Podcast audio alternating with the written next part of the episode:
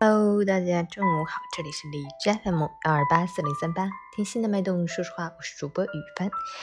今天是二零二一年三月五日，星期五，农历正月二十二，学雷锋纪念日，中国青年志愿者服务日，惊蛰节气。好，让我们去关注一下天气如何。哈尔滨多云，零下十三度到零下二十二度，西北风五级，晴间多云天气，降温大风双双来袭，寒潮蓝色预警。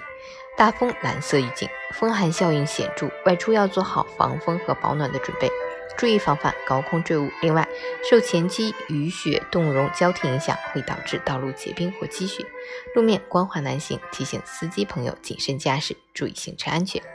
截止凌晨五时，海市的 AQI 指数为三十，PM 二点五为八，空气质量优。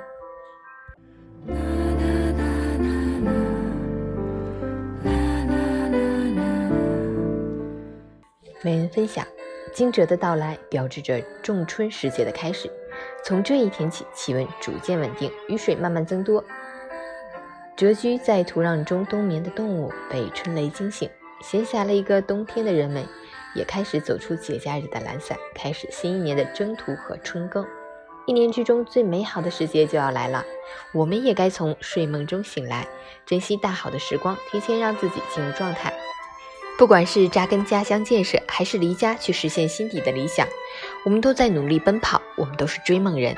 春雷响起，好似催促的鼓点。一年之计在于春，愿你不负春光，不负自己，为了梦想努力奋斗，加油！